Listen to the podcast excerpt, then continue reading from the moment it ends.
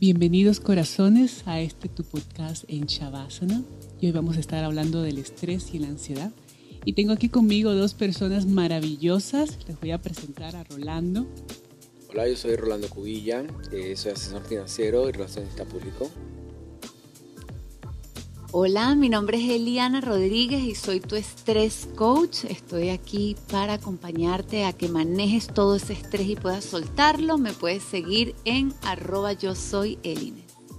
Y yo soy Alessandra Santos. Yo te enseño a respirar, a conectar con tu inhalación y exhalación, encontrar ese espacio delicioso en ti, tu plenitud.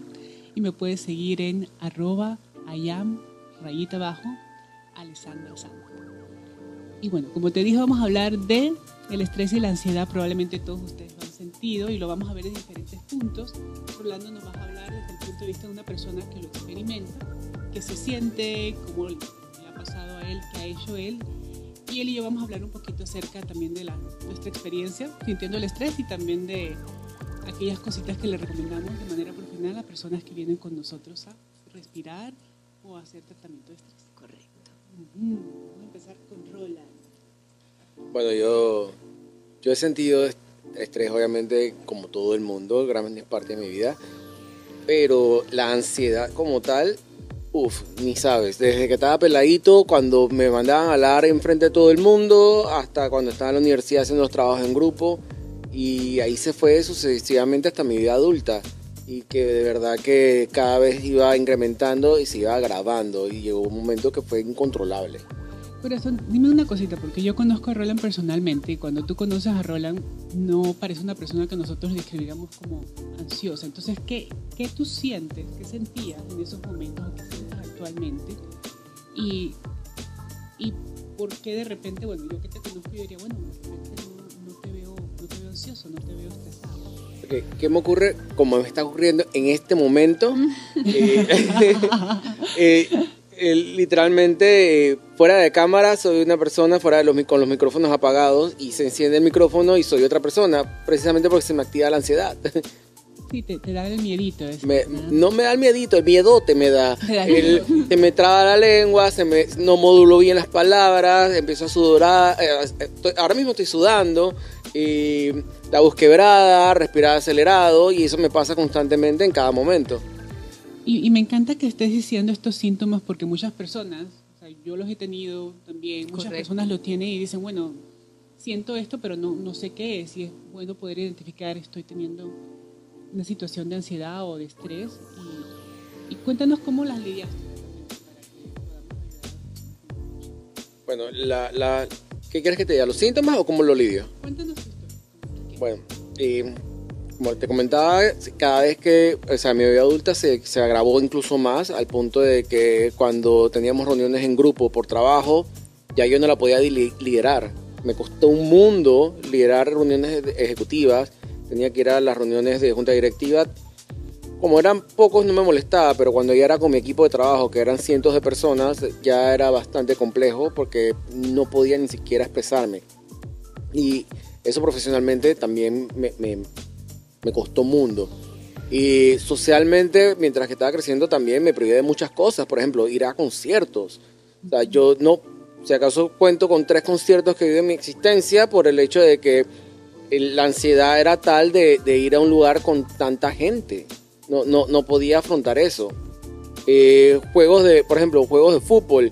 Eh, si acaso he ido a uno solo, precisamente por la misma razón. O sea, me, da una ansiedad el mar de gente alrededor mío no puedo, que no respete mi espacio personal y que se, ven, se van entrando, me van tocando, o de repente el tanto grito, los chantings y demás, eh, lo, que, lo que genera entonces, y no solo en esas situaciones, sino también en otras, en, menor escala, que dejé de respirar, porque incluso hasta dejo de respirar. Claro, esa, esa sensación que tienes. Esa que me, me, están, me están golpeando el estómago, siento punzones en el estómago, siento que me están apretando el pecho, siento que, que me están apretando las manos. lo que quiero es, es, agacharme y llorar y gritar porque no, no estoy manejando todo lo que está pasando alrededor mío en ese momento. Y en esos momentos que, que has sentido eso, ¿tú se lo comunicas a las personas alrededor tuyo? ¿Es algo que has lidiado tú solito? inicialmente lo, tuve que lidiar yo solo. Eventualmente ya muchos de mis amigos ya saben que tengo un problema de ansiedad, y un espectro severo. y me comprenden. El hecho de que sea validado y simplemente escuchado, tanto por mis amigos como mi familia, ya eso es bastante. No tienen que entenderlo, no tienen que analizarlo, no tienen que hacer nada. Nada más el hecho de estar conmigo, validarme. Ya eso es bastante. Yo creo que ese es un punto muy importante porque muchas personas no saben que algún familiar está sufriendo de estos síntomas. Simplemente cuando me siento aquí, me valido, me reconozco, ahí eso ya es un gran avance. Así es. Un gran apoyo, sí. sí, Eli, tú, desde tu punto de vista profesional, cuéntanos un poquito, porque yo sé que tú eres experta en este campo del estrés y la ansiedad. La gente te llega ¿Qué te dice? Tengo estrés, tengo ansiedad, cuáles son los síntomas que tú ves, cómo los okay. Como hablábamos anteriormente antes de entrar aquí al podcast, uno va unido al otro. El exceso de estrés y esos espacios de estrés constantes en tu vida son uno de los causantes de la ansiedad. Por supuesto, no es lo único que hay, hay un cúmulo de cosas. Pero la ansiedad es esta necesidad de estar siempre pensando en el futuro en lo que no ha llegado, en lo que yo tengo que hacer para que pase. Siempre estar como por delante de las cosas. Entonces, como es un espacio de incertidumbre, obviamente hay un espacio de desconfianza, de no seguridad, de no entender, de no control. Y cuando las personas llegan a mí, lo primero que escucho es la, la, historia que están contando, la línea de cómo se están comunicando. Pueden ser comunicaciones de mucha queja, pueden ser comunicaciones de todo alrededor de mí está en contra de mí. Puede haber esta conversación de yo te pido, ¿y cómo te sientes hoy? Y terminas contándome de algo que había pasado hace cinco años. Estás como fuera de tiempo. O siempre preocupado. O de repente me voy hasta el cuerpo, empiezo a sentir como la persona cada vez que, que, hablo de él, de la persona, las manos se aprietan, el cuerpo se incomoda, necesita moverse mucho. Y ahí encuentras que hay un espacio de que la persona no está en paz, de que hay el pensamiento demasiado alborotado, las emociones muy abrumadoras, hay algo que está por fuera que te muestra que hay estrés acumulado y que se está manifestando como la ansiedad. Eh, personalmente te comunico que de verdad, desde lo que yo he experimentado con mis clientes, todos somos bien distintos. Entonces lo importante es escuchar cómo se está manifestando la ansiedad en esta persona. Creo que eso es súper importante. Todos somos súper distintos. Todos somos distintos. Se presenta a mí, se le presenta diferente a Roland, ti es diferente y como cada uno lo lidera, también respetar eso. Correcto. Igualmente no estamos solos. Esto es algo que nos pasa a todos. La idea es que dentro de los laboratorios de cada uno de nosotros podemos encontrar todas las herramientas que te vayan sirviendo a ti, Roland, que te sirvan a ti, Ale, que me sirvan a mí, dentro de todo lo que existe. Entonces, por ejemplo, algunos tenemos el pecho demasiado apretado. Entonces, bueno, vamos a respirar con el corazón, vamos a expandir la zona del pecho, la musculatura del pecho. Cuando nosotros tenemos ansiedad y estrés, que van muy ligadas, como expliqué ahorita, hay mucho miedo, entonces tendemos a encorvar los hombros hacia adelante para cubrir el corazón. Claro, esa parte de esa... Inconscientemente es como debo cubrir mi corazón porque tengo mucho miedo. Cuando estamos en alto estrés es, tengo que salir corriendo, si no, no voy a sobrevivir, o tengo que actuar de cierta manera porque si no, no voy a sobrevivir. Entonces una de esas que se nota mucho es la presión en el pecho, como lo decía Roland, esa presión en el pecho. Entonces vamos mucho a, vamos a sentir el pecho, vamos a identificar qué emociones hay ahí y una vez que estás en el ataque de ansiedad, creo que lo mejor es aceptar. Ya estoy aquí, ya he pasado por esto antes, puedo actuar distinto. ¿Qué me permito hacer hoy?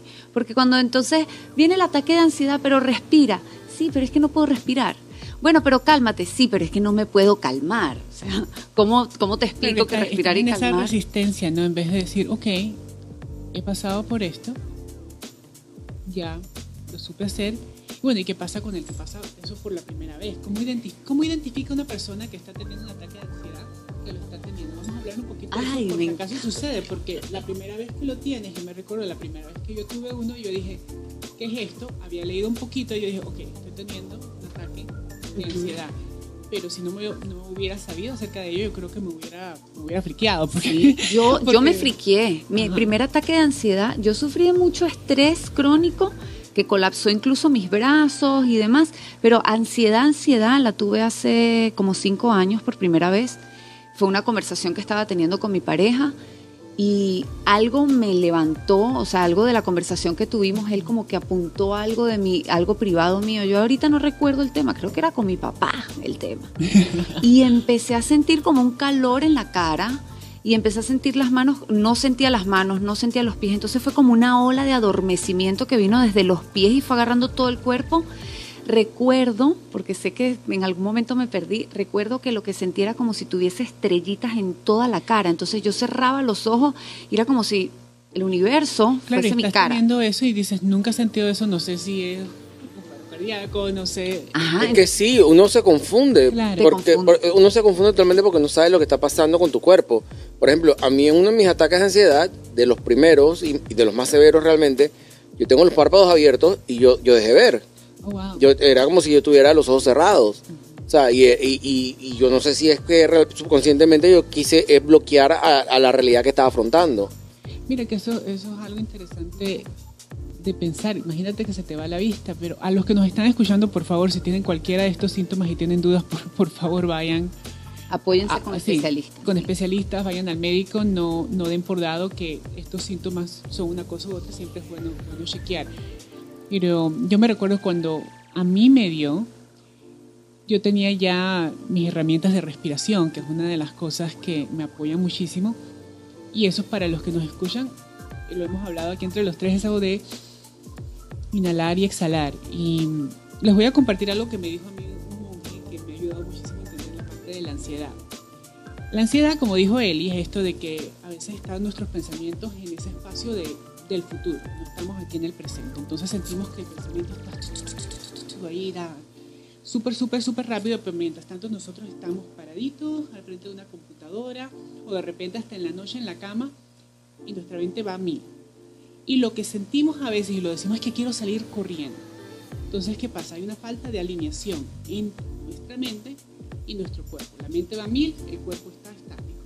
Entonces, ¿qué se puede hacer? Uno, o tomas tu cuerpo y lo llevas a alinear con ese corre-corre de la mente y te vas a correr, a hacer ejercicio, a sacar esa energía transformada. O dos, con tu inhalación y exhalación, entonces empiezas a traer ese acelere de la mente a esa calma, te alineas la mente con la parte estática del cuerpo y ahí te alineas. A mí me, encantó, me encantó. Me encantó, yo saldría corriendo. Sí, no, para mí yo, bueno, yo utilizo mucho la parte de la respiración y me, me, ha ayudado muchísimo, pero el salir corriendo o el bailar. A mí el bailar me oh, ayuda muchísimo a, a sacar y a, y a, transformar. ¿La ti qué te ha ayudado? Porque tú has pasado esto por mucho tiempo y yo creo que tienes cosas muy prácticas que le puedes... A mí, a mí me ayuda bastante, muchísimo, es eh, regresar a mi centro respirar me ayuda muchísimo, que lo he, hecho, lo, he hecho, lo he, hecho contigo.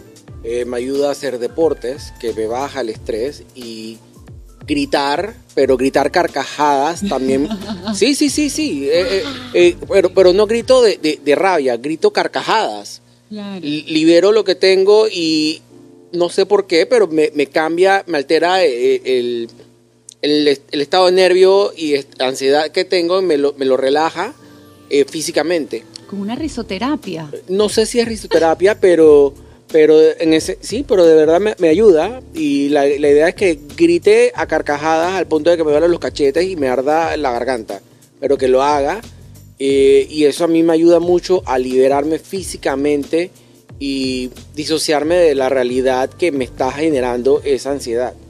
Oh, mira, qué interesante. ¿Y esa es la realidad que le está generando la ansiedad o es lo que él piensa acerca de la realidad?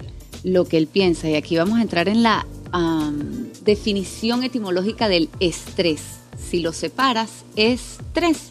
Hay tres personitas metidas aquí. Entonces, la primera personita eres tú con tus habilidades.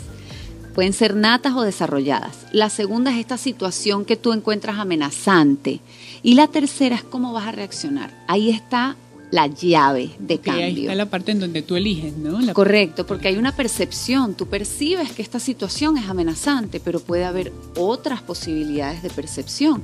Y como estabas comentando ahora con lo del monje, tú puedes estar sentado y nadie se está dando cuenta que tú tienes un ataque de ansiedad y por dentro hay un cambio químico intenso que puede durar horas tu cuerpo para restablecerse. Y más cuando es acumulado en el tiempo, como le pasó a Roland. Bueno, antes eran momentitos, pero llegó el momento en que wow, era un estado físico normal para mí. y que nos acostumbramos a estar, somos tan sabios y tan resilientes que nos acostumbramos a estar ahí. Y va escalando, va escalando, no se lo contamos a nadie, lo guardamos para nosotros Correcto. A mí algo que me funcionó en esa vez que de verdad sentí que todo mi cuerpo se volvió nada, fue escribir. Agarré mi celular y yo ni siquiera sabía que estaba tocando, pero eh, imagino que por la memoria ya de las manos de poder encontrar en dónde escribir, comencé a escribir Comencé a escribir, comencé a escribir, comencé a escribir y después pude leer todo lo que escribí. Estaba perfecto, escrito perfecto y yo no sentía mis dedos. Y fue lo único que yo pude para canalizar, para canalizar eso que me estaba pasando, que realmente sientes que te vas a morir. Pasan cosas que tú dices, nunca me he sentido así, de repente ahora el corazón me va a parar, voy a dejar de respirar, de repente me desmayo, no puedo ni siquiera hablar. Entonces estás en un momento de mucha tensión.